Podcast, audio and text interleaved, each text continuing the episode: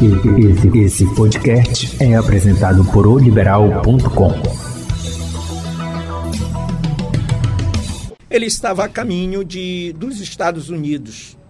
Aí, de repente, a embarcação de vamos passar aqui Tomar na um província, tomar um açaí, né?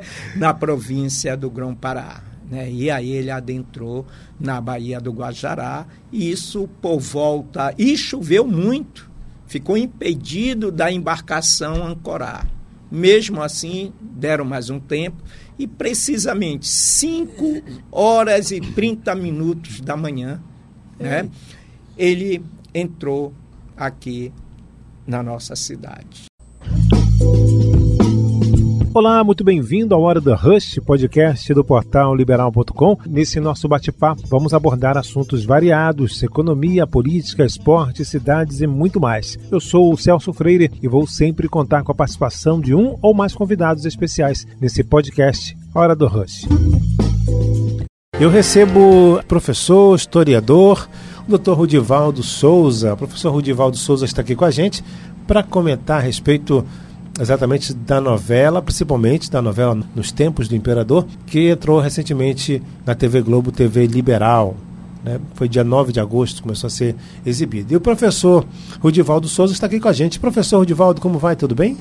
Opa, tudo bem. É sempre prazeroso estar participando desse programa e agradeço o convite porque é importante interagir o conhecimento. Eu sempre Verdade. digo que a memória é história, história é memória, e elas se interagem, né? Isso é importante. e nada melhor do que a gente falar a história do Brasil interagindo com o presente, né? Verdade. Agradeço o convite, estamos aqui à disposição. O, eu que agradeço e os microfones sempre abertos aqui para a gente contar essas histórias, história do, do Pará principalmente, do Brasil e do Pará, porque se confundem, né? Isso. Porque o o, o, Pará foi, vamos dizer assim, foi uma entrada né, dos portugueses, né, professor? Isso. Com certeza. Nós estamos aqui para fazer esse pequeno comentário, né? É, a novela aí nos tempos do, do imperador, imperador né? Mais uma novela e é interessante nós fazermos essa observação. É a primeira novela realmente que a TV é, após pandemia, porque antes estavam passando as novelas anteriores, uhum. e agora essa chegou é, com toda a força, né? cheia de, de, de questionamentos é, e verdade. tal, por alguns segmentos até da minha área, de historiadores, entre outros. Mas eu vejo que a novela ela já está na sua essência a romantização. Né? Pois é, ela... não dá, não dá para é, ser muito exigente nesse sentido, né? Acho que. Não sei, eu acho que não é, assim, é, é, é, preciso também ter uma, né, um, um ar de romance, como o senhor falou. É, é, uma licença poética, né? Como Isso, diz, né? é uma licença poética. E nós temos que perceber também, particularmente, eu percebo que a novela ela tem também o seu teor mercadológico, tem essa questão da busca da audiência, né? mas não tira a sua essência de colocar um pouquinho da história Claro que fica a, aquela questão que nós vamos colocar uma observação crítica, não deveria ser assim. E eu percebi, se me permite, uhum. no início do, dos capítulos, que eh, coloca ali Solano Lopes, uhum. é, ele pedindo a filha de Dom Pedro em casamento numa tenda. Isso coloca uma interrogação, né? a cena ficou bonita, uhum. mas realmente isso não aconteceu naquele momento, 1956, é, até porque Dom Pedro também, é, a novela começa a partir de 1955, 56, abordando isso. 1800, Dom, né? É, 1800. Ah, e, e a gente pode perceber que até 1840 em diante é quando Dom Pedro realmente começa a, a, a, caminhar. E Solano Lopes vem antes dessa data por duas vezes ao Brasil. Então, mas é uma cena romântica ali, tem todo a ver, não podemos desconsiderar, né? mas é, é a história, e dá para a gente perceber também que ela vinha abordando um pouco antes da Guerra do Paraguai. É interessante uhum. essa abordagem. Solano Lopes, ele, é fi, ele era filho do presidente né, do Paraguai e a, ah, praticamente podemos dizer que a, a, Guerra do Paraguai ela inicia em 64 a 1870. Uhum. 1864 1870. Então, fica aí essas observações, né? É ruim para quem assim, quem, quem entende, né, o historiador, aí fica vendo aquilo ali aí acaba que não tem como não, não falar, né? é, porque é, é história, vocês é, E, e né? interessante, né? eu, eu vejo o seguinte, a, a, novela ali não é uma aula, sim, não é uma sim. sala de pois aula, é, nem está se trabalhando para a prova do Enem. Né? Então, é como eu falei, é uma, um pouco romantizada, mas a gente sabe que tem ali o, o teor da história. Só de trazer nessa pauta o imperador, né, o Pedro de Alcântara, o segundo imperador, podemos dizer, né, Dom Pedro II, isso é muito importante. Nós falarmos essa comparação, por exemplo, Dom Pedro I. Dom Pedro I era um, uma pessoa ah, romantizada, né, tinha as suas relações de é, amores, um né? né?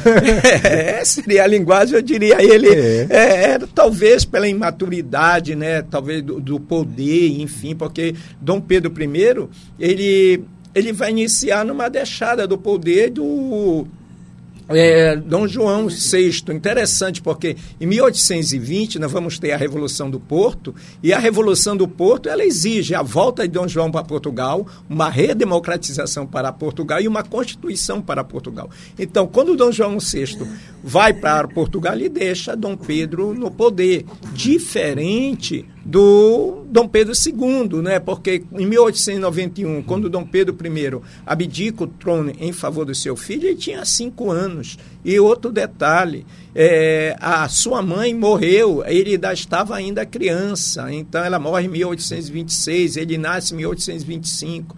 Então, depois Dom Pedro morre. Então, ele vai ser é, criado dentro de um outro formato educativo. Tanto que a vida dele era estudar. E uma observação, Dom Pedro II, ele falava é, 16 idiomas. Eita, então a gente percebe. É. E também temos que perceber que na maturidade dele, José Bonifácio de Andrade, ele falava 11 idiomas e ele era o tutor de Dom Pedro II. Então, Dom Pedro II foi preparado para é, futuramente assumir o poder dedicado aos estudos. O Dom Pedro segundo, o Dom Pedro I, ele, ele, é, ele é muito apresentado para a gente ainda novo, né? Isso. E o Dom Pedro II, ele é apresentado mais com barba grisalha, né? Isso é interessante. E ele ficou toda a existência do poder sem tirar a barba. Uhum. É, olha aí como é, é diferenciado. Tinha gilete naquela época. É, talvez pela questão de massificar a maturidade, porque ele assume ainda é, precocemente o poder que há até uma observação que se fala assim, o golpe da maioridade, né? Isso a gente tem nos livros didáticos, mas eu posso perceber que não foi um golpe, porque a, Assembleia queria essa mudança, né? Uhum. O próprio Dom Pedro II queria assumir, a população queria assumir, então fica até uma observação quando se fala golpe. Né? Verdade. Pessoal, vamos fazer uma linha do tempo aqui para a gente, para os nossos ouvintes se sintonizarem, né? Dom João VI deixou então o filho Dom Pedro I. Primeiro. Né? Foi, foi para quem não lembra, foi aquele que declarou a independência. Isso. Dizem que foi no, no na beira do rio. E no Riacho. No Riacho né? Né? Ali é um quadro pintado, né, que é para massificar. Isso vai acontecer na República. Como é interessante que as pessoas é, não aceitavam a República porque nós é, fomos acostumados né, a ter o imperador, de repente é presidente da República. Uhum. E aí tem uma obra, até me permite, José Murilo de Carvalho, que ele trabalha a formação das almas, que vem falar do mito Tiradentes, né? e também vem falar o bestializado, que o povo não assistiu à República, né? assistiu à República de forma patética. E é isso que você falou, é, que eles vão resgatar essa história porque eles precisam criar uma identidade nacional para a República. Mas vamos lá. 1820, Revolução do Porto. Dom João volta em 1821 para Portugal e deixa o herdeiro do trono, que é o príncipe regente Dom Pedro, que ainda não era Dom Pedro I, né? Que uhum. Dom Pedro vai ser coroado em 1822 imperador. Então, 1821, Dom Pedro fica como regente. 1822 proclama-se a independência do Brasil. 1824 nós temos a primeira Constituição do Brasil e é interessante porque esta Constituição ela vai estabelecer a religião oficial do Brasil, que é a religião católica apostólica romana. Olha uhum. aí. E outro detalhe, nessa Constituição também diz que a, a filha, né, herdeira do trono, só poderia assumir se não tivesse um homem. É por isso que Dom Pedro vai assumir o trono, uhum. tá? Então ele teve quatro filhos, né? O, o Dom Pedro II depois, mas uhum. o, Dom Pe, o Dom Pedro ele só vai assumir ainda, Dom João ele só vai assumir porque só poderia assumir o trono é, o primogênio. E tinha o primogênio, era Dom Pedro I, que a gente vai, vai assumir o trono. Já no, no Dom Pedro II, ele vai seguir por isso que é, é morre os dois, interessante, morre os dois filhos de Dom Pedro II, por isso que nós vamos ter a princesa. Mas seguindo essa ah, linha do tempo, creio que deu aí para entender, 1824 a Constituição, 1831 Dom Pedro renuncia o trono em favor do Pedro II. E aí a Constituição determinava que o trono deveria ficar com o primogênio.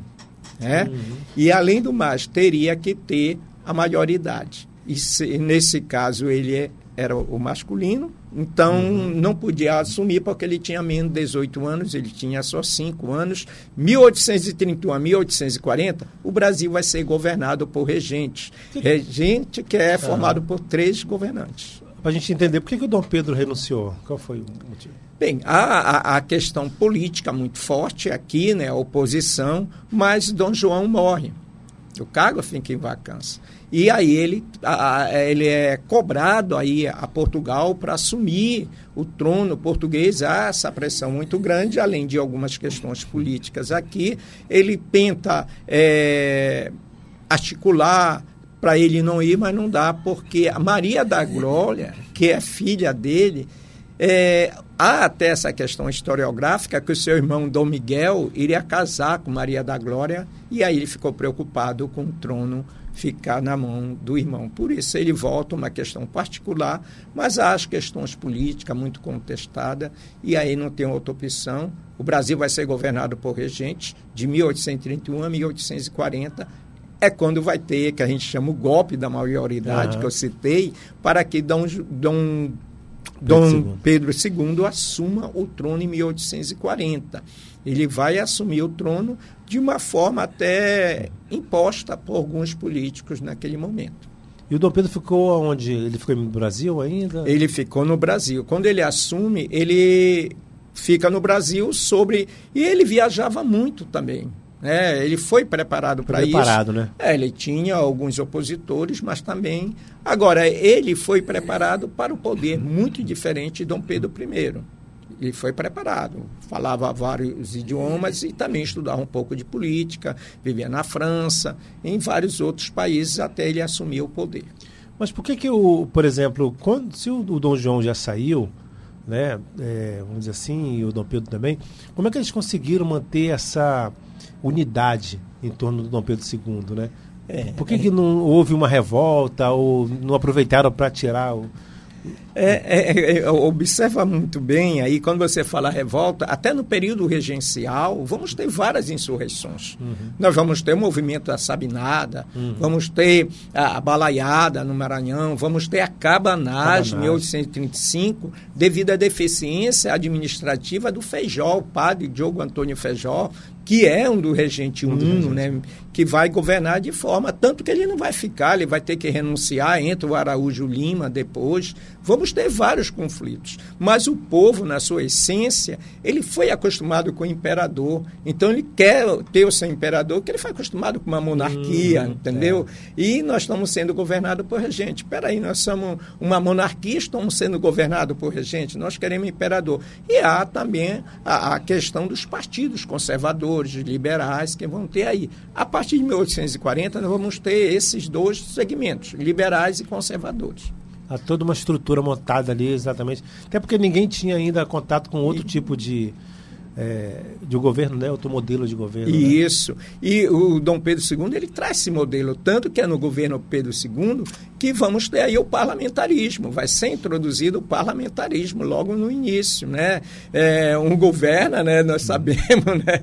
É, por exemplo, no, na, na Inglaterra, nós temos o parlamentarismo, chefe de Estado e chefe de governo. E é aí que nós vamos ter algum problema no ministério. Mas o E o governo Dom, Dom Pedro II, ele passa por várias problemáticas. Nós vamos ter aí a guerra do Paraguai, nós vamos ter também o processo, há relatos que ele era abolicionista, né? Vamos ter aí a, a questão da escravatura, essas abolições, é, que, vamos dizer, de forma gradativa a abolição vai acontecer no Brasil. Nós vamos ter a lei do ventre livre, nós vamos ter também ali é sexagenário, entre outros, até 1888. O, o governo do, do, Dom Pedro II, então, foi mais, vamos dizer assim, mais emocionante para a novela do que para o do Dom Pedro I? Vamos dizer, eu creio Os fatos que, históricos mais? É, eu creio que sim, devido a essa questão que eles vão abordar, e eu creio que nos capítulos futuros, eles vão abordar muito aí a questão da Guerra do Paraguai, essa participação do Brasil. Mas a, a, uma novela assim, esse romance, tira a sua essência, né? A gente observa. Mas é interessante nós observarmos isso aí. Dom, João, Dom Pedro II, ele tinha a sua tendência abolicionista. Agora, há um, um questionamento, peraí, vamos abolir a escravidão e aí? A mão de obra assalariada né? Então, isso vai acontecendo gradativamente. É, só para a gente sintetizar, que a Inglaterra é a primeira a abolir a escravidão nesse sentido. Tráfico de navios negreiros, né? 1845. 1850, a Lei Eusébio de Queiroz proíbe o tráfico de escravos no Brasil. Né? 1871, nós vamos ter aí a lei do ventre livre, né? Filho de escravo deixaria de ser escravo a partir daí. Que é um questionamento. Onde iria viver essa criança? Na senzala com seus pais que eram escravos, né? Então tem toda uma logística aí. Nós vamos ter depois a lei sexagenário. A partir de 60 anos, esses escravos deixariam de ser escravos. Mas peraí, 60 anos, a média de vida chegava em torno de 40 anos. É. Então, esse com 60 anos estava debilitado. Uhum. E quem vai cuidar dele? Quer dizer, a lei vai beneficiar o fazendeiro é. ou o proprietário de terra que não vai ter despesa com esse que não está somando nada. Então, a gente tem que ver tudo o processo gradativo. É verdade. E aos interesses. Não, não analisam, né? De... Não, pode falar. É e aos interesses também, porque nós vamos ter os grandes cafeicultores paulistas né? e os grandes cafeicultores do Vale da Paraíba.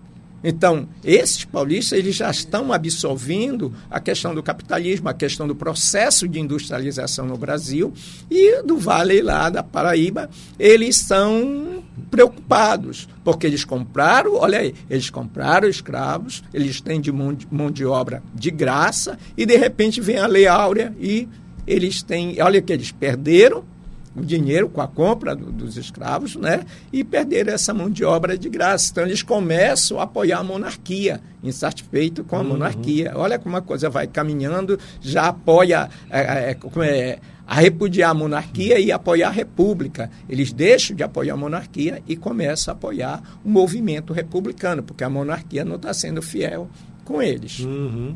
É toda uma história, tem todo um contexto, né? É tudo, é tudo uma sequência lógica, né? Se a pessoa for pensar, isso, pensar isso. bem, analisar, é uma sequência lógica. É né? lógica, e nós podemos perceber que existe a questão, a proclamação da República anteriormente, nós temos a questão econômica, né, que está aí crescendo, mas nós temos a questão religiosa. Olha, são hum. três momentos. A, a, questão econômica, vamos colocar quatro, a, a questão militar, que é a Guerra do Paraguai, nós vamos ter aí a questão religiosa e a questão escravista. Então, nessa questão religiosa, tem uma lei, que isso deve acontecer na novela, que é a lei beneplácita. Toda ordem vinda lá do Vaticano só teria validade com a anuência de Dom Pedro. Né? E, e outra coisa, e vem a, a bula sílaba, que ela proíbe membros da maçonaria dentro da Igreja Católica, e era o que mais tinha. Não podemos esquecer que membros da Igreja Católica eram indicados também pelo imperador. Eles uhum. eram indicados pelo imperador. Olha aí. Né? Então, isso deve passar aí na novela, essa questão da, da rompimento da, da, da Igreja Católica com o Estado. Né? A uhum. Igreja dava uma sustentação. Então, quando o Dom Pedro perde esse apoio do os grandes, principalmente Paraíba, grandes cafeicultores, perde o apoio da igreja e quando ele per, perde o apoio dos militares, é, perdeu o poder. É? Verdade. Eu estou conversando com o professor Rudivaldo Souza, ele é historiador, ele está falando aqui a respeito, é, principalmente do tempo do Império, né? com Dom Pedro I, Dom Pedro II, falando a respeito da história da família real aqui no estado do, no estado do Pará também, vou, vou perguntar Bom. sobre o estado do Pará também, né? Mas a gente está falando a respeito da novela No Tempo do Imperador, que na verdade é uma continuação da outra novela, né? Que terminou, que é o Novo Mundo, né? Eu achei muito interessante a novela, parabéns os autores, né? O, o Alessandro, né? Nós temos e a, a, Falcão, né? Que é a, os que escreveram a novela, estão aí dirigindo. É, eu Tereza vejo, Falcão. Tereza né? Falcão, né? E muito bom, muito bom mesmo. Eu achei interessante buscar isso. O estudante ele, ele vê a novela, mas ele tem que ter, vamos dizer assim, como tem alguns algumas licença poética ali, né? O, algumas características que não pertencem àquela, àquela época ali. Então o estudante ele precisa eu acho que é até melhor, porque ele precisa dar uma pesquisada, precisa estudar, né, para ver o que, que é, realmente aconteceu ali. Eu acho que fica mais na cabeça, né? É, Esse, é, esses pequenos errinhos, vamos dizer. Olha, e... ali foi um, né, esse errinho de tempo aqui, entre aspas, né, erro entre aspas. Esse errinho de tempo aqui não aconteceu nesse período, mas foi no outro. Né? Então acho que dá uma. É, é, é, aquela questão que alguns professores dizem, né? O aluno fala que ele comete um equívoco, né? É característica dizer, não, isso é para ver se vocês estavam atentos. Exatamente. Então eu vejo esse link da novela, só de colocar a novela com matemática dessa, né, tempo do imperador, a novela ela não veio dar uma aula de história, eu creio Exatamente, que a proposta é. é essa, e sim fazer esse link. É a proposta também, né? É, e aí fazer o link realmente com a historiografia, e aí nós vamos buscar mais, né? Até os nossos livros, nós temos que buscar uma outra referência para dar sustentabilidade naquilo que nós estamos lendo. Nós temos hoje aí a questão da internet, né? Nós temos que buscar qual a fonte está realmente abordando. É aquilo que você é. falou no Imperador. É, nós, é, até no Facebook, a gente vê, ah, o Imperador esteve aqui em Belém, e a gente vai olhar, não é bem assim. Pois é, isso que eu ia perguntar. Já dá para a gente entrar nesse, nesse... Podemos falar. Vamos entrar falar. então nesse, nesse, nesse, nesse assunto, né?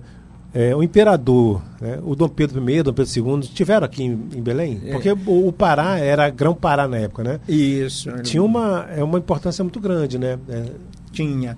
É, o imperador Dom Pedro II, ele, como eu falei, era um intelectual, um erudito, gostava de buscar o conhecimento, é, podemos até dizer como um cientista, um viajante permanentemente, conhecendo. E observa só, e eu faço a, a nobre interpretação. Se ele gostava de viajar, queria estar na Europa, viajando, buscando conhecimento, peraí, eu estou conhecendo a Europa e não estou conhecendo o meu Brasil, né, como chefe de Estado, eu creio que passava isso sim pela mente dele. E ele projetou visitar Belém, o Pará. E como você falou, nós passamos por um período na nossa história que nós tínhamos a capitania é, do, do Grão-Pará Maranhão e o Brasil era dividido em dois.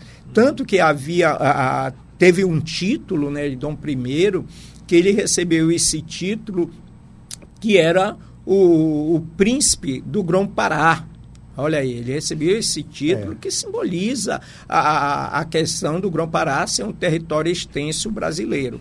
Então ele projetou via Belém estava tudo certo, vieram vários pintores, enfim, porque naquela época nós não tínhamos essa tecnologia para uhum. acompanhar a vida dele.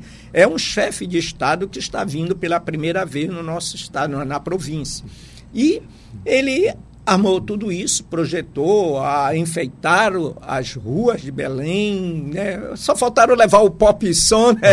a banda Calypso. É. Mas ficou tudo na expectativa.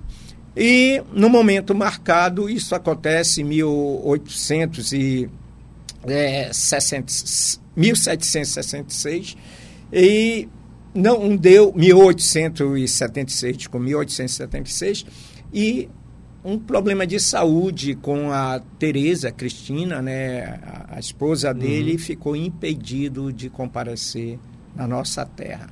E aí você tem a oposição fazendo gracinhas, chacotas, né? se aproveitando dessa situação. As pessoas descaracterizaram a cidade, tiraram todo enfeite, tudo aquilo é. se passou.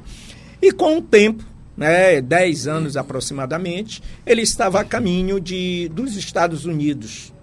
Aí, de repente, a embarcação de vamos passar aqui tomar na um província, tomar um açaí, né, na província do Grão-Pará. Né? E aí ele adentrou na Baía do Guajará, e isso por volta. E choveu muito, ficou impedido da embarcação ancorar. Mesmo assim, deram mais um tempo, e precisamente 5 horas e 30 minutos da manhã, né? ele entrou aqui na nossa cidade. Isso em 1886. Né? Então, Dom João, quando entra, é bem recebido, deu para todo mundo é, é, organizar a cidade para fazer esse momento festivo.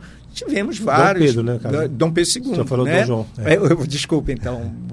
É, Dom Pedro II. Então fizeram todo esse aparato festivo para receber e foi a maior festa. Ele passou aqui um dia e isso marcou a nossa história. Você imagina naquela época o imperador do Brasil vir à nossa terra naquele momento. O Rio de Janeiro é muito distante naquele momento para estar aqui, mas ele honrou esse compromisso como viajante, como cientista e a vontade de conhecer o nosso território, que era uma característica de seu governo. É, transitou ali pela rua 16 de novembro, que na época era São José, Uhum. É, é, por isso que tem umas palmeiras lá também. E não podemos esquecer que nós estamos vivendo um ápice já caminhando para um apogeu do, da produção da borracha, a Belle Époque. Uhum. É, e também ele tinha esse interesse. Espera ali, ali está rolando dinheiro, eu tenho que é, acompanhar então... como a coisa vai é, resenhar aí. É possível saber onde, onde, o local por onde o Dom Pedro desceu aqui em Belém? Qual foi o é, nós tínhamos aí a, a Baía do Guajará, era por ali. E é interessante, olha só, nós tivemos com a República, outro detalhe, quando proclama a República, as nossas ruas vão ser descaracterizadas. Os seus nomes. Uhum. Por exemplo, é, nós tínhamos a né? Bela Vista, que vai ser Rua do Imperador, por onde ele vai transitar, lá ali onde era 15 de novembro, agora é a, a Castilho França. Uhum. Tá? Olha aí, nós tivemos, tivemos Rua Bela Vista, Boa Vista, para você visualizar. Tivemos Rua Imperatriz, em homenagem à Imperatriz. Rua do Imperador, né? e depois Rua da República. Em 1930, nós vamos chamar Castilhos, França, que é um almirante da, da Marinha, que já vai acontecer. 15 de agosto, olha aí, é? Com a República, coloca Getúlio Vargas, tira o 15 de agosto. Então, nós vamos ter algumas ruas com característica ali república, é, monárquica, que eles vão mudar os nomes das ruas também. Há essa questão. Então, ele aporta ali pela Baía do Guajará e caminha por essa, é levado por essa rua, principalmente a, a Rua 16, né? ele vai embora é, é, interessante nós observarmos, mas foi um dia de festa que marcou a nossa história aqui em Belém, que poucas pessoas sabem que ele esteve aqui, né? Já era do, do tempo do Veropeso? Já tinha Veropeso? Já tinha. Já o, tinha, né? o Veropeso, é, ele era ali na 15 de novembro. Ainda não era toda essa não, infraestrutura, não é. né? É até legal você falar isso, né? Que as pessoas sabem que ali era o AV, né? AV uhum. o peso. Por isso vai ser essa denominação. Mas as pessoas que têm 80 anos, até 70, por questão cultural, ainda dizem, eu vou lá embaixo. Uhum. Porque ficava lá embaixo. Ficava lá embaixo, né? Ah? Outro diz assim, é, é lá embaixo, vou à praia, porque caracterizava uma praia. Então, as pessoas têm 80 anos, 70, eu creio que de 70 em diante, uhum. ainda pronunciam culturalmente, ah, vou lá embaixo. A minha uhum. mãe, até mandar um abraço para minha mãe, dona Onde? Neuza Souza, que 98 anos Olha, né, de existência, Neuza. muita saúde, que Deus continue abençoando. Estou nos ouvindo, estou nos dona ouvindo, Neuza, acompanhando. Um abraço, é. Mande um abraço lá, dona Neuza. dona Neuza, parabéns aí pelo filhão, dona Neuza professor, historiador, né? Deve ser orgulho, né? Nilson está orgulhosa. Professor, é, o, o, Dom Pedro, ele Não sofreu com esse calor, não? Porque naquela época as pessoas vestiam paletó, gravata, né? Era, é, era aqueles... sofreu, é, eles vinham com essas eh, indumentárias. Agora é interessante também, o Dom, Pre, Dom Pedro II, ele não se prendia muito a, a essa questão. Uhum. Né? Era mais livre. É, há aquela característica, embora ele vivenciasse no, no, na monarquia, mas ele sabia que isso iria passar. Né? Então ele tinha uma vez, mas tinha que realmente seguir a, a indumentária porque ele era um monarca. Né? Então, tinha uma indumentária própria, né? É, exatamente. Mas ah, em alguns momentos ele se eximia disso por característica própria. É? Professor, estamos chegando ao finalzinho da nossa entrevista. Como é que o pessoal encontra o senhor pelas redes sociais? Se encontra pelo telefone? Pode dar o zap ou pode, não? Pode usar o zap aí, né? O meu contato é 9625 2110, é o meu uhum. zap, pode acionar. O Facebook é, Historia, é Historicidade Oficial. Tem um canal aí que a gente vai agora reativar com mais tempo, que é Historicidade Olha, no canal no YouTube, que eu falo a história da cidade, algumas entrevistas. Essa mesmo, futuramente vai estar no nosso canal, com a sua permissão. Sim, e o meu Facebook, que é Rudivaldo Souza. Né? Pode entrar lá, a gente aceita. E eu gosto. E sempre nós estamos colocando a nossa matéria lá dos meus amigos, né?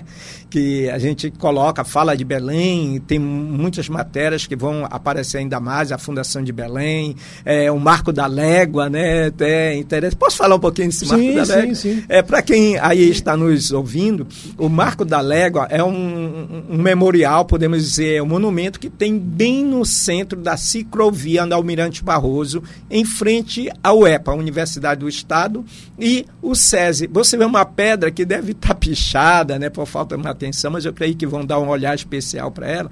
Ela marca ali, é a primeira légua de Belém. E as pessoas antigas falam, ah, eu vou daqui a 10 léguas, a, uhum. a 20 léguas, também era uma forma de dar essa dimensão.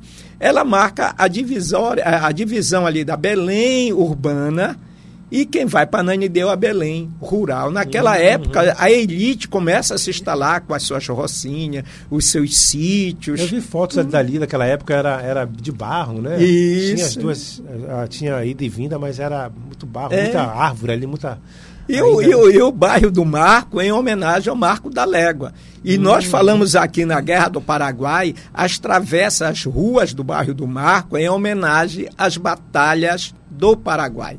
Você tem a Fortaleza de Maitá, você tem a guerra do, a Batalha do Curuzu, Chaco, Itororó, Timbó, enfim. Né? E não esqueça que nós temos o Duque de Caxias ali, o Almirante Barroso, olha aí. Né? Então é uma homenagem à, é, batalha, é, à Guerra do Paraguai com as suas batalhas. Olha aí, tem gente que mora no Marco não lembra disso não. Legal, professor, obrigado. Esse bate-papo, na verdade, com o professor Rudivaldo Souza, bem legal é, sobre a história do Pará, principalmente do Dom Pedro, né? Dom Pedro II, né? que esteve aqui em Belém, suando, tomou aquele açaizinho. né, professor? É. Professor, mais alguma coisa? Não, só quero agradecer a oportunidade. É, como eu falo sempre, uhum. é prazeroso a gente estar aqui interagindo esse conhecimento, que é isso que importa. E finalizando dizendo que a memória é história, história é memória, e a gente tem que preservar isto. E Obrigado, Legal. meu amigo. Legal. Conversei com o professor Rudivaldo Souza, historiador, que falou com a gente aqui a respeito da novela, principalmente eh, no tempo do imperador, falando a respeito do Dom Pedro I, Dom Pedro II, Dom João e toda a família imperial, inclusive, que esteve aqui em Belém do Pará. Este foi o podcast Hora do Rush, do portal liberal.com. Acompanhe nosso bate-papo sempre às sextas-feiras. Acesse nosso portal liberal.com e as principais plataformas de streaming. Não perca nenhum episódio. Até mais!